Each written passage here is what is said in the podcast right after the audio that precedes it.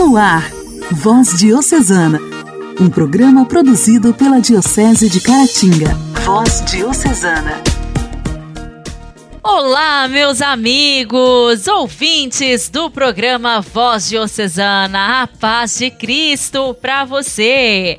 Estamos iniciando o nosso programa de evangelização. Hoje, sexta-feira, 6 de maio de 2022. Sejam bem-vindos, obrigada pela sua companhia. Um abraço especial para você. O nosso abraço também a todos os diretores e funcionários das rádios que gentilmente transmitem o nosso programa a tantos ouvintes. Obrigada! Voz Diocesana. Voz Diocesana. Um programa produzido pela Diocese de Caratinga. Hoje, dia 6 de maio, nós celebramos o dia de São Domingos Sávio, padroeiro dos adolescentes e das mulheres grávidas. São Domingos nasceu no dia 2 de abril de 1842, num vilarejo chamado Riva, na Itália. Era um dos três filhos de Carlos Sávio, ferreiro, e Brígida, costureira. Uma família simples, mas rica na fé. São Domingos Sávio foi aluno de um mestre muito especial, São João Bosco. Sabe-se hoje que toda a sua vida, tão curta e intensa, foi uma grande e linda busca pela santidade. Domingos Sávio foi um jovem cheio de grande sensibilidade. São João Bosco disse em citação que ele era de boa índole e muito piedoso. Ele teve uma vida curta, mas sempre traçada em direção à santidade, que muitos idosos não conseguiam. Isso foi obra do Espírito de Deus. Pode-se dizer também que foi fruto da maravilhosa pedagogia criada por São João Bosco. Suas atitudes e devoção chamava a atenção de todos. Ainda quando criança, ia à igreja para rezar. Se o templo estivesse fechado, ele simplesmente se ajoelhava de frente à porta e ficava ali em oração até abrirem a igreja. Ele permanecia assim na neve ou na chuva, no frio ou no calor. A infância de São Domingos Sávio teve uma grande marca: a primeira Eucaristia. Naquele tempo, ela era feita somente aos 12 anos, mas o pequeno Domingos a recebeu aos 7 anos. Cheio de fervor, se distinguiu pelo cumprimento de um lema de vida criado por ele mesmo: antes morrer que pecar. Percebia-se facilmente o amadurecimento espiritual do pequeno Domingos, nos propósitos por ele mesmo estabelecidos quando fez a primeira comunhão. Nessa ocasião, ele escreveu seus propósitos, conservados até hoje. Confessar frequentemente e receber a Eucaristia quando o confessor permitir santificar os dias de festa, ser amigo de Jesus e de Maria, preferir a morte que pecar. Estes propósitos revelam maturidade na vida espiritual que mostram que, para Deus, a idade é um fator relativo quando se trata de amor a Deus e vida virtuosa. São Sávio ficava longe dos meninos bagunceiros e só fazia amizade com os de boa índole. Certo dia, alguns colegas de classe encheram com pedras a estufa da sala de aula. Este ato era considerado uma falta grave e sua punição era expulsar o aluno desobediente. E os colegas acusaram Domingos de ter colocado as pedras. O mestre, que era um padre, mesmo percebendo que Domingos não tinha feito aquilo, não tinha escolha diante das provas que os colegas forjaram. O padre então ordenou que ele se ajoelhasse diante de todos os colegas e deu-lhe uma bronca severa. Domingos só não foi expulso da escola porque aquela era a primeira falha que ele cometera. São Domingos Sávio permaneceu com a cabeça baixa diante da classe. Não abriu a boca. Apenas um dia depois, a verdade veio à tona. O padre perguntou Domingos por que ele se calara diante de uma falsa acusação sem se defender. Domingos disse ao padre que precisava imitar o Senhor Jesus.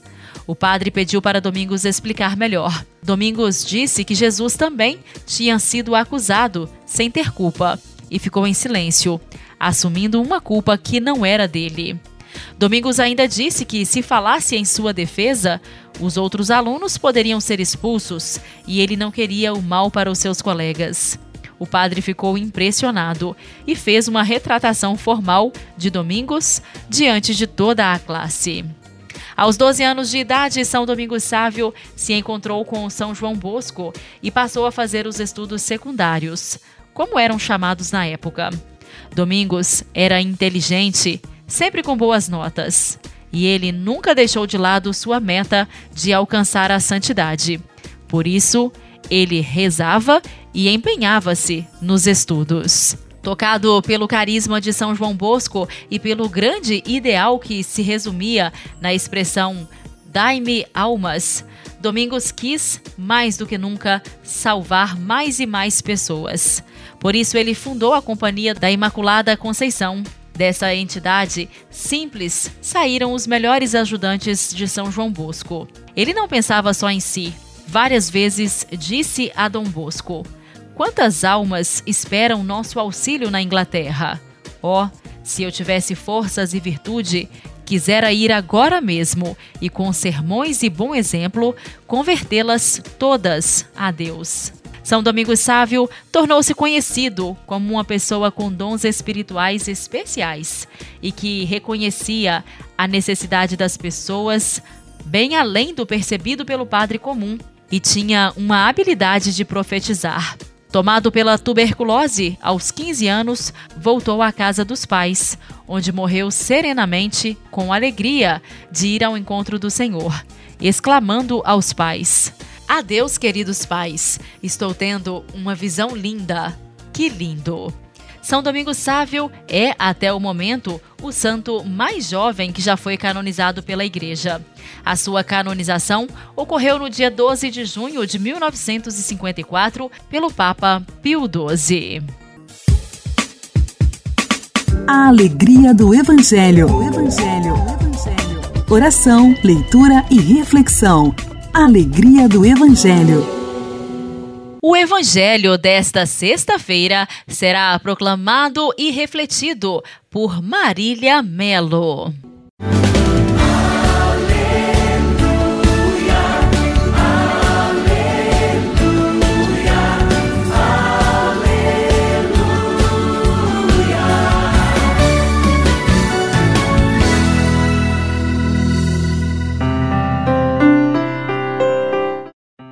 As autoridades dos judeus começaram a discutir entre si: Como pode esse homem dar-nos a sua carne para comer? Jesus respondeu: Eu garanto a vocês: se vocês não comem a carne do filho do homem e não bebem o seu sangue, não terão vida em vocês. Quem come a minha carne e bebe meu sangue tem vida eterna, e eu ressuscitarei no último dia, porque a minha carne é verdadeira comida e o meu sangue é verdadeira bebida. Quem come a minha carne e bebe o meu sangue vive em mim e eu vivo nele. E como o Pai que vive me enviou e eu vivo pelo Pai, assim aquele que me receber como alimento viverá por mim. Este é o pão que desceu do céu. Não é como o pão que os pais de vocês comeram e depois morreram. Quem come deste pão viverá para sempre. Jesus disse essas coisas quando ensinava na sinagoga de Cafarnaum. Palavra da salvação. Glória a vós, Senhor. Nos evangelhos anteriores, Jesus disse ser o pão da vida. Agora, de maneira específica, ele descreve este alimento eterno como sua carne e seu sangue e afirma que quem não comer e quem não beber não terá vida eterna. Do que Jesus está falando? Da Eucaristia. A Eucaristia é a presença real do Cristo. A Eucaristia não é uma representação do corpo e do sangue de Cristo. Verdadeiramente é a presença do corpo e do sangue de Cristo. Jesus instruiu os apóstolos a fazerem memória dele, e é isso que a igreja faz até hoje. Na Santa Missa, as oferendas de pão e vinho são transformadas no altar. A Sagrada Eucaristia, como é chamado o pão e o vinho após a oferenda, depois da consagração, se parecem ainda com o pão e o vinho.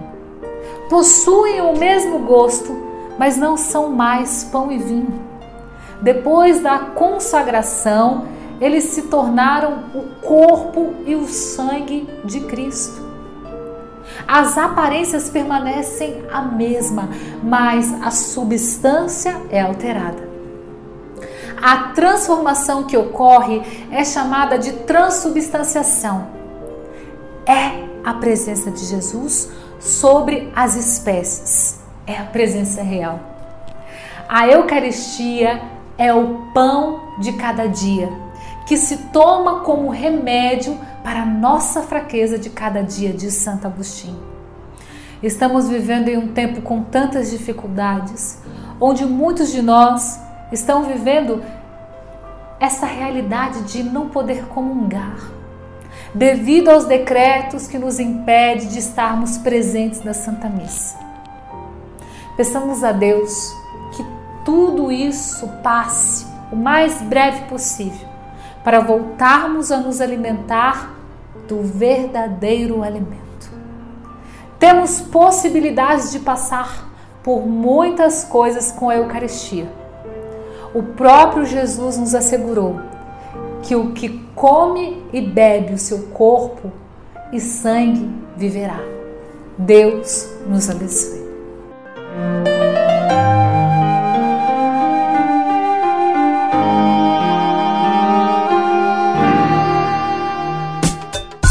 Diálogo Cristão.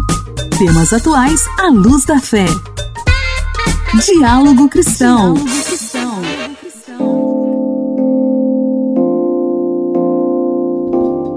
Acompanhar a mulher durante a gravidez e trazer ao mundo uma vida nova. É assim que atuam as parteiras, principalmente em lugares onde não há assistência de saúde especializada. Para celebrar o trabalho importante realizado por elas, a Organização Mundial da Saúde instituiu o dia 5 de maio como Dia Internacional das Parteiras. A atenção ao parto e ao nascimento domiciliar é uma prática milenar. De acordo com pesquisadores, a atividade das parteiras era muito respeitada nas eras egípcia e greco-romana. O conhecimento era passado de geração para geração entre as mulheres. Já na Alta Idade Média, cerca de mil anos depois de Cristo, as parteiras foram consideradas hereges e condenadas à forca ou à fogueira. No período colonial, as mulheres africanas escravizadas serviram como parteiras no Novo Mundo. Enquanto isso, na Europa, o atendimento a gestantes começou a mudar no início do século XVII, com a institucionalização das práticas médicas. Até que no século XIX, a obstetrícia, sob a supervisão de médicos do sexo masculino, foi substituindo o trabalho das parteiras. No Brasil, os primeiros cursos de parto surgiram em 1832. Mesmo com a medicalização já em meados de 1970, renasceu o movimento pelo parto natural e humanizado, trazendo luz novamente à figura das parteiras. Dados divulgados pela Organização Mundial de Saúde em 2021 sugerem que, se as intervenções das parteiras alcançassem uma cobertura de 95% no mundo, seria possível evitar 67% dos óbitos maternos, 65% dos natimortos e 64% dos óbitos neonatais. A OMS alertou ainda que existe uma carência global de 900 mil parteiras. Igreja, Igreja em Ação. Formação, CNBB, notícias, Vaticano, diocese, não paróquia, a minha Igreja fé. em Ação. Igreja em Ação. Essa semana temos ouvido aqui no Igreja em Ação um resumo de como foi a 59ª Assembleia Geral da CNBB. O secretário-geral, Dom Joel Portela, é quem tem contado para gente detalhes do que foi discutido durante esta Assembleia. E hoje, para finalizar este resumo, Vamos recebê-lo mais uma vez. Estamos caminhando para o fim, cobertura da 59ª Assembleia Geral da CNBB. Mais uma vez quero agradecer a sua participação. Muito obrigado pela sua participação, pela sua audiência que nos acompanhou durante toda essa semana. Agora, para a gente finalizar, Dom Joel, eu queria que o senhor falasse sobre a mensagem, a tradicional mensagem que os bispos escrevem no final da Assembleia ao povo de Deus. Qual é a essência dessa mensagem? O que que os bispos nessa primeira etapa querem falar ao povo brasileiro? Primeiro, você usou a palavra certíssima. É uma mensagem tradicional. É um costume da CNBB, ao final de uma assembleia, se manifestar ao povo brasileiro, independentemente se esse povo é o povo católico ou não. É brasileiro, está no solo brasileiro, mesmo não tendo nascido no Brasil, a mensagem é para todos.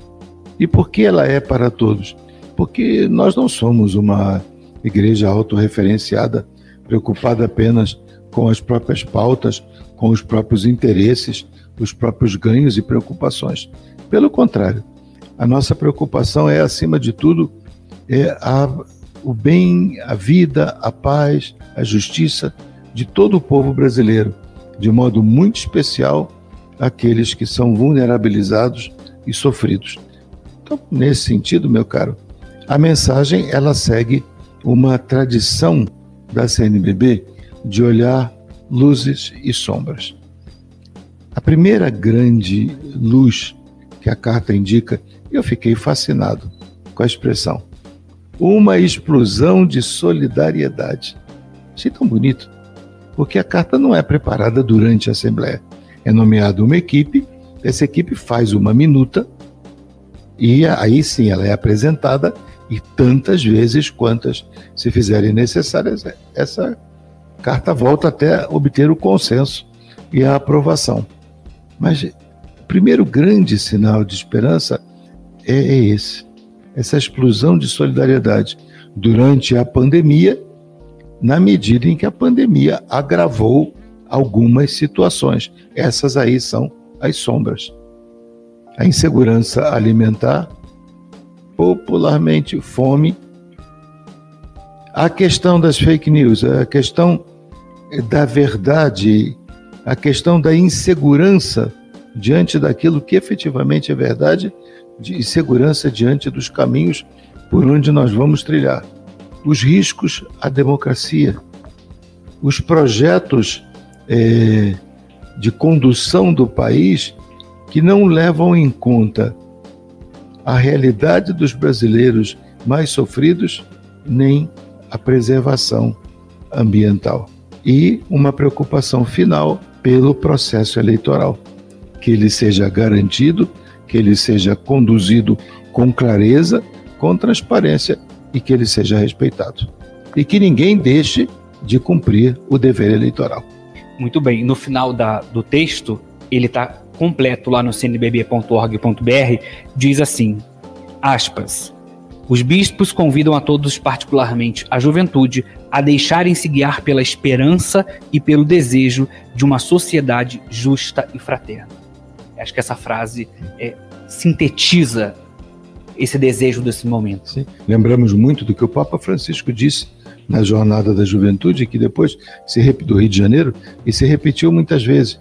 Ele dizia aos jovens: não deixem que eles tirem a esperança. É isso que, de algum modo, pode ser o grande resumo de uma carta que começa com uma frase bíblica, uma frase de São Paulo: a esperança não decepciona.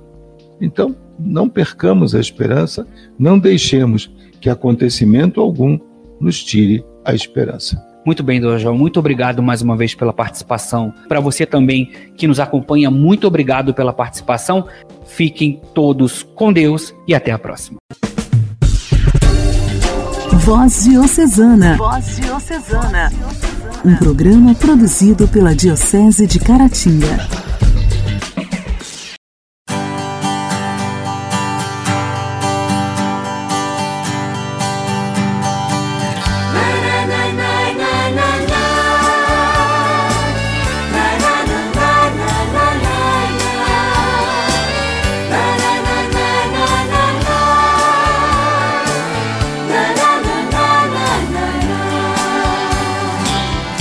Está pesando demais esta cruz, doendo demais esta falta de paz. Está faltando uma luz, faltando uma luz, faltando uma luz. Está doendo demais esta dor, ferindo demais e assustando meu povo. Está faltando é amor, faltando é amor, faltando é amor. Violência nos bares, nas ruas, nos lares e até nas escolas. Cada dia é mais gente sem teto e sem rumo, vivendo de esmola. Violência a crescer e o meu povo a morrer e o seu sangue a correr. Quem é que vai socorrer? Quem é que vai socorrer? Quem é que vai socorrer o meu povo?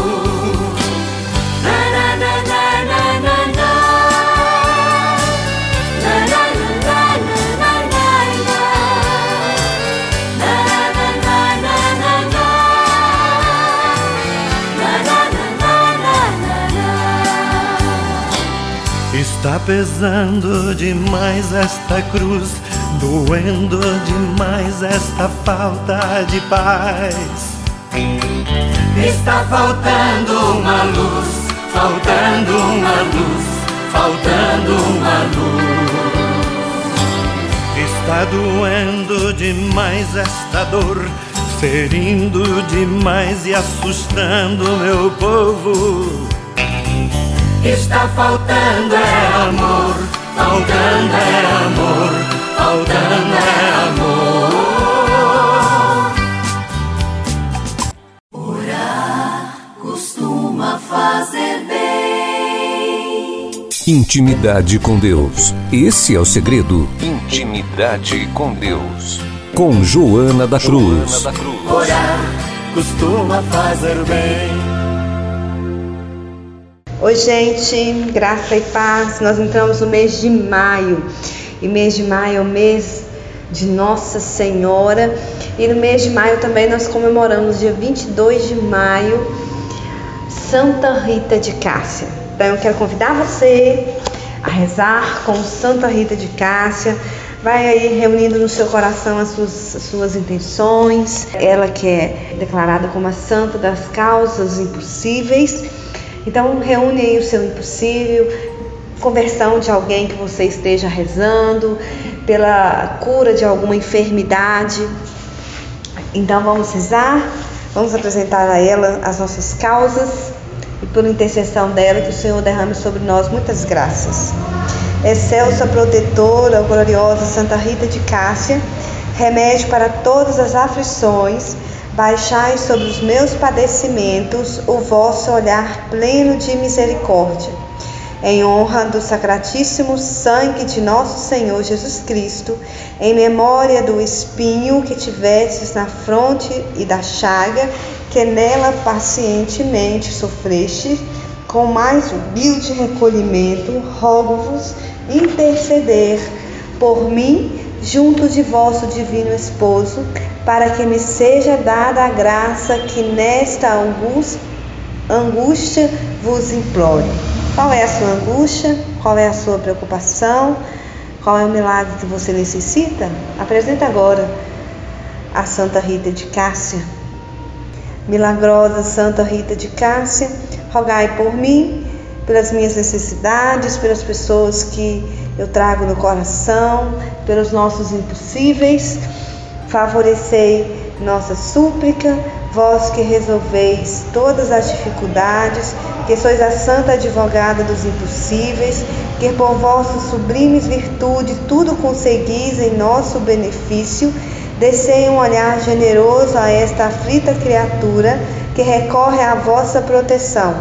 Em meio dos males e angústias desta vida, erguei os sentidos para vossa piedade Ajudai-me, patrocinai minha causa, dai-me remédio e amparo nas minhas aflições, socorrei-me e defendei-me em todos os perigos da alma e do corpo. Amém. Santa Rita, rogai por nós. Ave Maria, cheia de graças, o Senhor é convosco. Bendita sois vós entre as mulheres, e bendito é o fruto do vosso ventre, Jesus. Santa Maria, Mãe de Deus, rogai por nós, pecadores, agora e na hora de nossa morte. Amém. Até nosso próximo encontro.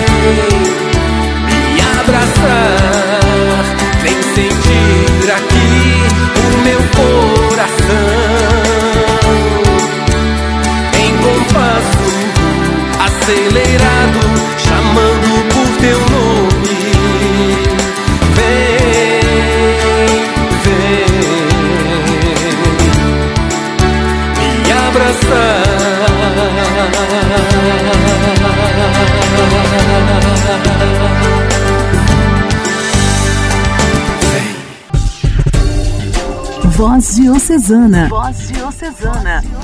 Um programa produzido pela Diocese de Caratinga. Amados ouvintes, o programa desta sexta-feira está terminando. O meu muito obrigada pela sua companhia, pelo carinho da sua audiência. Que o seu fim de semana seja muito abençoado e que na segunda-feira eu possa encontrar todos vocês mais uma vez sintonizados no programa Voz Diocesana. Um forte abraço, até lá! Você ouviu Voz Diocesana, um programa da Diocese de Caratinga. Voz Diocesana.